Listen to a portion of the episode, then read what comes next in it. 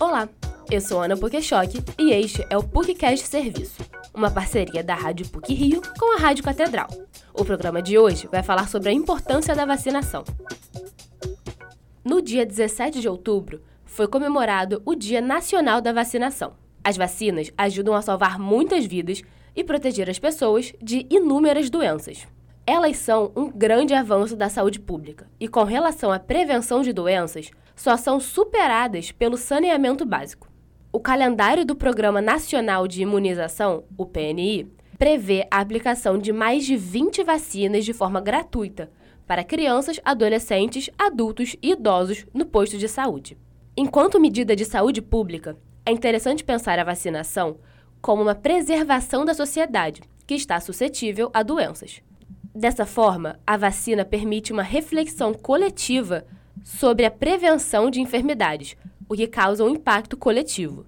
Quando há uma baixa adesão da vacinação por parte da população, além de colocar em risco a saúde de quem não está imunizado, há chances de haver o ressurgimento de doenças que já foram erradicadas, como foi o caso da poliomielite. Em 1994, o Brasil recebeu o certificado de eliminação da polio o médico e secretário de saúde do município do Rio de Janeiro, Daniel Sorães, alerta sobre o risco de reintrodução da doença no país. O profissional destaca ainda que o Brasil sempre foi referência mundial em imunização. A gente não pode deixar que doenças que já haviam sido erradicadas voltem a aparecer. É uma situação que inspira muita preocupação de todas as autoridades de saúde pública. A gente não consegue entender como a gente chegou nesse momento no Brasil. O Brasil sempre foi um país que a vacina era uma prioridade, que as pessoas tinham como uma responsabilidade levar os filhos para se vacinar.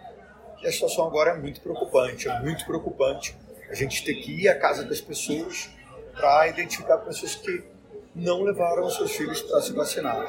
A polio é uma doença infecto-contagiosa aguda, causada por um vírus que vive no intestino denominado poliovírus. A transmissão pode acontecer principalmente ao entrar em contato com a água contaminada e por meio de secreções eliminadas pela boca. A enfermidade causa um quadro febril, que pode evoluir com sintomas neurológicos, às vezes tão graves que a pessoa necessita do auxílio de ventiladores mecânicos para respirar. A poliomielite também é conhecida como paralisia infantil uma vez que se manifesta, na maioria das vezes, em crianças.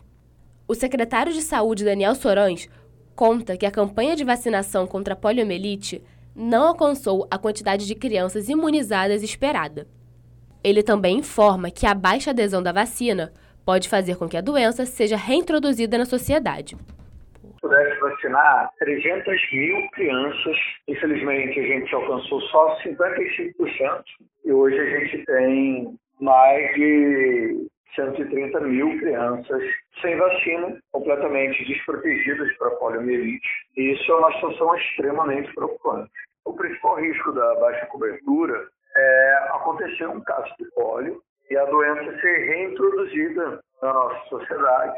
Imagina 130 mil crianças, ou mais do que isso, ficando doentes simultaneamente já o infectologista e pesquisador do Laboratório de Pesquisa em Imunização e Vigilância em Saúde da Fundação Oswaldo Cruz, Alberto Lemos, explica algumas das hipóteses da falta de adesão à vacina.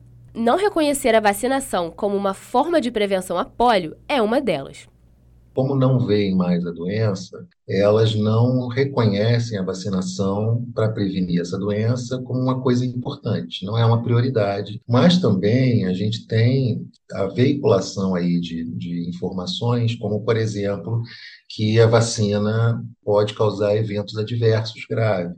E também o fato da, da campanha ter sido bem mal divulgada. Né? Então, muita gente não foi vacinar porque não sabia que estava acontecendo a vacinação. A poliomielite não tem tratamento e pode deixar sequelas motoras, que não têm cura. Elas podem ser tratadas com fisioterapia e exercícios de fortalecimento nas áreas afetadas. O médico infectologista Alberto Lemos acrescenta que a doença pode causar uma síndrome pós-pólio, que seria um aumento na intensidade dos sintomas, que podem aparecer anos depois da pessoa ter tido a doença, o que na medicina é conhecido como recrudescência. Devem ser vacinadas crianças de 2, 4 e 6 meses e de 1 a 4 anos não completos. O secretário de Saúde destaca também a importância da população em tomar a quarta dose da vacina contra a Covid. Segundo o profissional, a baixa adesão dos cariocas ao reforço pode provocar a volta dos aumentos de casos na cidade.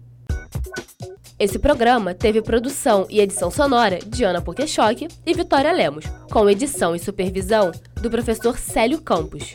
Lembramos que a Rádio PUC faz parte do Comunicar, que é coordenado pela professora Cristina Bravo. Voltamos na próxima sexta-feira. Até lá!